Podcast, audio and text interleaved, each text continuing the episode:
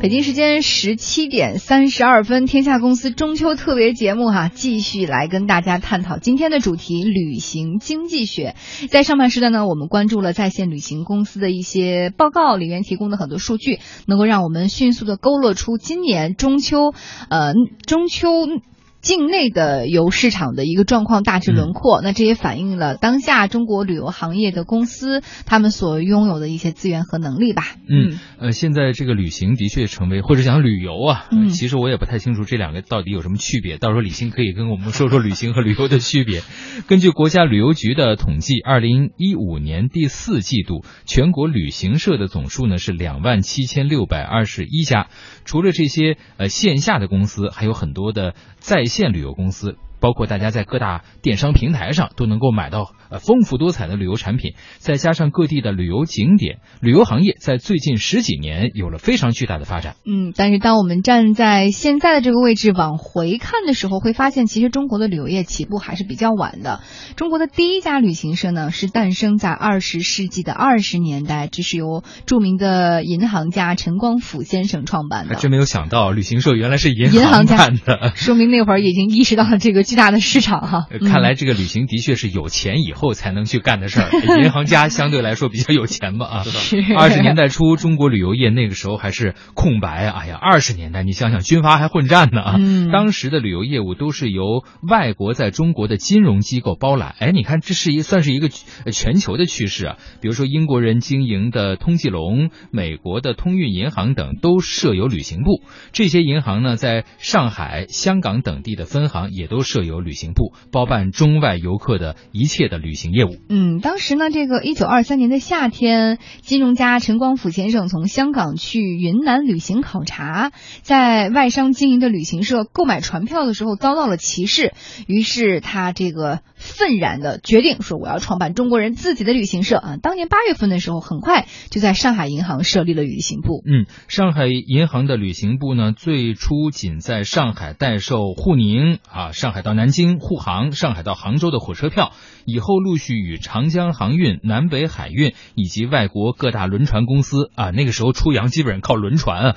订立代办客票的合同。不久呢，就推广至京汉、津浦等铁路，并且在各地分行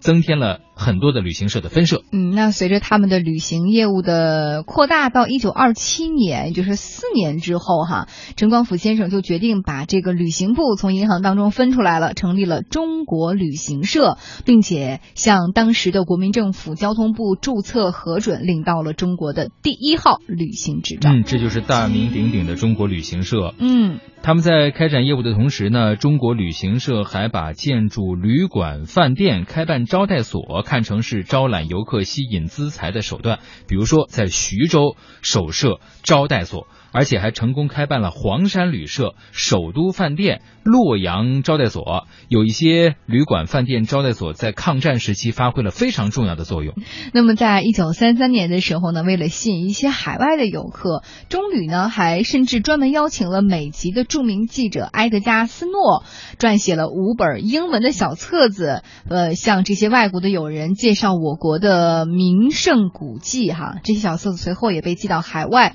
各个机关，还有各个交通运输公司，总数多达二十万份。到一九三七年抗战全面爆发之前，中旅社已经在西安、广州等处设立了五十六所分支社以及办事处，并且在香港和新加坡设立了分社，成为中国近代旅游业的一个标杆。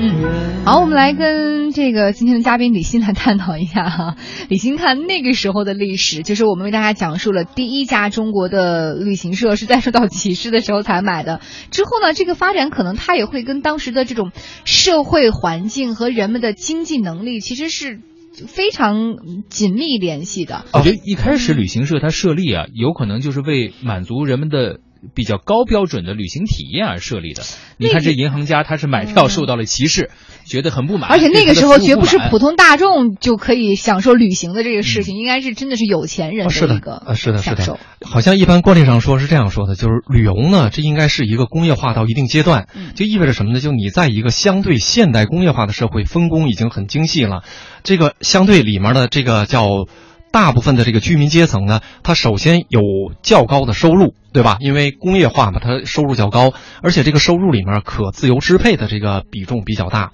另外呢，就是他的这个时间相对也比较灵活，可以安排。所以我们说，我们在二十年代那个陈光甫他办的时候，事实上那个时候呢，我们知道二十年代刚才提到那个那个时候我们还处于半殖民地半封建吗？啊，已经不是半封建了啊，已经是军阀混战。但那时候工业化还不够，所以呢，中国那个时候呢，其实没有叫旅游消费的这个土壤。嗯，那现在跟那时候显然不一样，为什么呢？你看现在好像说从去年开始，中国已经是这个叫境内消费和境内消境外消费都是全球第一，然后好像客源跨国游也是第一，境内游好像是第二吧。在这种情况下，它有截然不同的地方，就是你这个时候，当你有大量的旅游客源的时候，这个旅游在经济学，咱们这一期叫旅游经济学嘛，嗯。你的输出旅游客源相当于是进口旅游产品，这是在国际的全球贸易里，就是你是进口旅游产品的，嗯。因为你的人出去消费嘛，是其实是拉动目的国的就旅游目的地国的这个相应的经济和消费，所以叫旅游进口。这个当你有这么大的输出客源的时候，你有筹码的，所以不用银行家，你即便是一个小旅行社，你在跟境外的这个酒店七加九嘛，嗯你跟他的什么那个航空啊什么的，你跟他谈的时候，你都有筹码。什么就我是输出客源的，所以在这个时候绝不会出现陈光陈光甫他的对对对说我还被怠慢。歧视。怠慢的原因 不是因为你是中国人，嗯。是当时中国没有这个旅游的客源输输输我们输出量相当于太少了哎那就是对于嗯。国外的境外，因为境外旅游实际上好像说第一家旅行社一百七十五年嘛，是英国人叫托马斯托马斯库克吧，嗯。是一百七十五年前，就那个时候呢，根本没有中国的这个叫境外旅游的这一说，所以在资本市场里，他是不认可你有价值的。嗯。所以你说，哎，我我想旅游。他没受过那个训练，他不觉得你的这个很重要，这个往往就有这种情况，有可能一个十五人的英国团，来来来，十五人团先排前面，这一个中国旅客，你稍微等等啊，我先把他他安排完了甚至都没接受过说还有中国游客能出境游的这种此前的业务经历，所以他从心理上其实很轻视。现在这个情况确实是不太一样了。如果大家经常能够出国旅行的时候，就会发现，如果你去周边，比如说日本啊、泰国呀，或者是这个新加坡，你会发现当地会有专门为中国人设立的，比如说就是任何中国人常去的景点吧，会有很多说着中文的一些招待。比如说你去美国，你会发现很多美国的那种大商店，就是奢侈品商店，下边都会用中文写着“支付宝退税”。是的，就是这些点滴的发生的变化，都在说明我们确实现在在这个旅游市场有了很多的这个话语权。但是我们又反观。一点就是为什么现在当中国人有钱了以后，他们想要出去旅行的时候，更多的会去选择去国外。当然，因为它的那个环境会更不一样，有差异化，会有更吸引。但更多的也是因为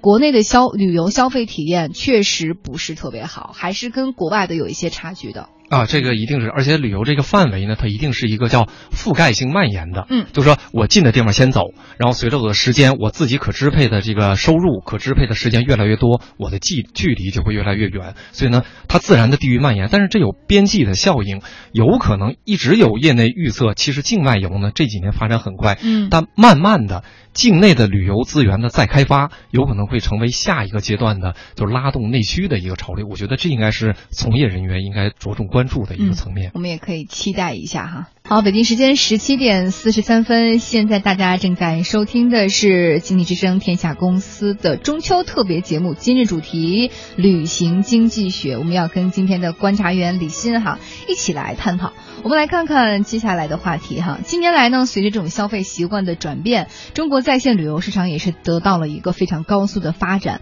OTA 公司就是在线旅游公司迅速崛起，像携程、同程对这些传统的旅行社业务不断的进行了蚕食。嗯，但是呢，这种在线旅游公司也面临着传统线下旅游相关公司的挑战。二零一五年四月份，中青旅、众信、华远、凯撒、南湖国旅等国内大型的旅行社发表联合声明，共同停止向途牛旅游网提供旅游产品。同一年，去哪儿网还遭遇了酒店业和航空公司的联合抵制。嗯，有业内人士认为说，OTA 和传统的线下旅游公司呢之间进行的不是一场博弈，而是分别处在旅游产业链条的不同位置，通过双向的融合发展，两者在未来是完全可以做到互利共赢的。嗯，目前不少传统的旅行社正在积极拥抱互联网，推出自己的在线旅游服务。OTA 公司呢，也走到了线下，开设这种体验店。携程、同城、途牛等等这些公司都已经在二三线市场拓展线下门店渠道。旅游专家刘思敏就认为说，总体来讲呢，未来线上线下旅游服务肯定是要走向融合。在线旅游最大的优势在于它销售和资源的调配，但是还需要线下门店服务。而传统旅行社地面网络是它的优势，也可以作为。平台化，双方相互介入，融合发展。哎，关于这个线上和线下的旅行行业的融合，我觉得可能线上的明显攻势会更强，因为首先，比如他们已经占据了，像 OTA 已经占据了线上的资源，而我们之前也听到，像携程和去哪儿早就已经开始布局这种线下的门店，并且是大力的在注入一些资源。李欣怎么看现在出现的这种变化？为什么要线上线下互相增加这种竞争呢？呃。如果要是把这个 OTA，就是在线旅游平台和旅行社、传统旅行社作为这一次博弈的双方的话，那融合肯定是将来是必然的，对吧？因为从各个其他的领域，我们看出行市场啊什么的，都有这种竞争对手最后的融合。但我个人觉得呢，这个融合要有相当长的路要走。为什么呢？因为我判断现在双方的这个博弈正好是进入到超级白热化的阶段。怎么证明呢？首先，刚才提到说。感觉 OTA 攻势要更盛，对，因为他是新来者，他是要颠覆的，他是要去切原来传统旅行社的这个叫旅游市场的利润蛋糕，所以他进攻一方肯定是他，对吧？这是第一。第二，他在进攻的过程中。它采用的方法呢是这种叫技术加资本的推动，嗯，这个是一个确实是有一个叫严重颠覆性的。它颠覆到什么程度？从今年我们从二零一六年这个二二季报嘛，很多公司都开始有二季报和中报，我们就看出有很多的这个问题。第一个呢就是按二季报呢，国内这个 OTO 这四大平台就是携程、去哪儿、途牛、驴妈妈，全都在亏。其中携程是由去年的这个盈盈盈利到亏，而且亏的还不少，好像二季度亏了大概五点几亿。但是这五点几亿，他说呢，其中有三点几亿是整合去哪儿，因为他不相当于把那个呃去哪儿给给哎给收了。然后呢，去哪儿是有债务的，有有有亏损的，这里面中间的这个并购呢，还产生了很多的这个费用和成本。所以呢，但是呢，携程原来是盈利的，它现在是亏损。然后像那个去哪儿呢？亏损在增加，哎去哎去哪儿亏损没增加，但它亏损额最大。然后驴妈妈呢是亏损幅度在增加，途牛呢亏损幅度也在增加。这是第一啊，你看 OTA 攻势很强，还在赔钱。然后呢？这些亏损从何而来呢？烧钱导致的吗？哎，就是他们很简单，就是刚才说的，首先公式，我们平台和平台之间打，这是一种哈；我们跟旅行社打是另外一种，就博弈有多头博弈，你便宜我比你更便宜。他们采用的红券呃红那什么红包什么的，他们采用的方法呢，咱们学术一点叫成本优先战略。为什么呢？因为一直说旅游无论是线下或线上，它有一个特点叫门槛很低，但是产品的标准化程度很高，就大家。杀进来很容易，但是呢，想创新不容易，因为卖的都是已经成型的这些这些资源，大家拼的什么呢？拼价格。所以在这种情况下呢，另外一块也比较郁闷，就好像你看，二零一五、二零一六，中国的这个旅游产业是快速崛起，但事实上呢，按旅行社的收入是这么说的，是营收大概增加了百分之三点几同比，成本增加了百分之二点几，利润下滑了百分之三十几。那显然就是说，好像最后一一打平手，就是说，好像现在持牌的这个旅行社大概有两万七千家，把它的整个的这个利润下去，好像每个旅行社平均一年的这个净利润好像是八万元，就一年啊才挣八万。那为什么它亏？显然它的利润是被 OTA 给拽下去的，因为 OTA 采用的就是价格优先，按按那个携携携程此前放话说，我们会坚定的用价格壁垒。让所有想新进来的这个竞争对手都没有办法，我就打价格战。所以携程梁梁建章前年前年回回来了，二零一三年，完全就运作用他的这个此前的利润啊，用的融融资这东西，就是以价格壁垒来做。所以现在出现这么一个情况，就是双方已经到了这种叫白热化的程度，一定要把一批这个传统的旅行社或者 OTA 的竞争对手平台要打趴下。最后像什么呢？像英国不像德国是什么呢？英国、德国是这样，就是说。他的那个旅游是这种叫垄垄叫寡寡头垄断的这个局面，好像说英国呢是千分之一的旅行社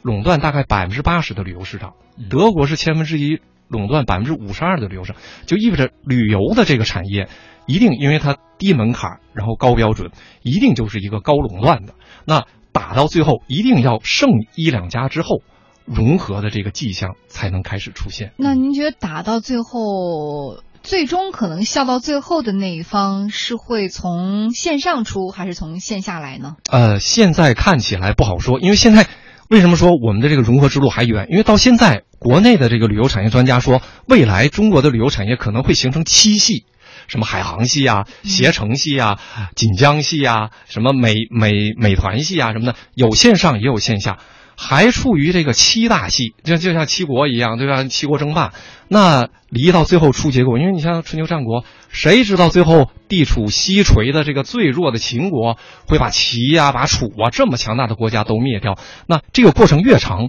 变数越多，这个可能跟宏观经济有关系，跟旅游政策有关系，跟资本的喜好有关系。但是呢，到最后能脱颖而出的。一定，我们的寄望会很高，至少像秦帝国这样开创出这个叫什么百代秦法的这个叫标杆性的作用。李欣刚才讲这个戏那个戏，但是我想有可能他们最后成长都没戏，面孔都会有可能很雷同啊，都往一个戏上走。是的，甭管你最后是传统的出身还是线上的出身，最后都走一个融合发展的道路。最后就看资本怎么来运作后面这一系列哈。但是不管怎么说，对于消费者而言，在某种程度上还是心中有小小的窃喜，希望。让他们打的越凶越好，因为当他们现在赔的，他们赔的这个钱被谁占到利益了呢？为什么这段时间中国的跨外叫跨境游这么多呢？对呀，显然是被人家资本推动出来的嘛。所以真正这段时间的受益者是消费者。但是，假如有一天他们已经非常集中垄断的话，会不会又继续从消费者这上边？那理论上资叫利益最大化，一定是这样的。我所以我们看滴滴、快滴、Uber，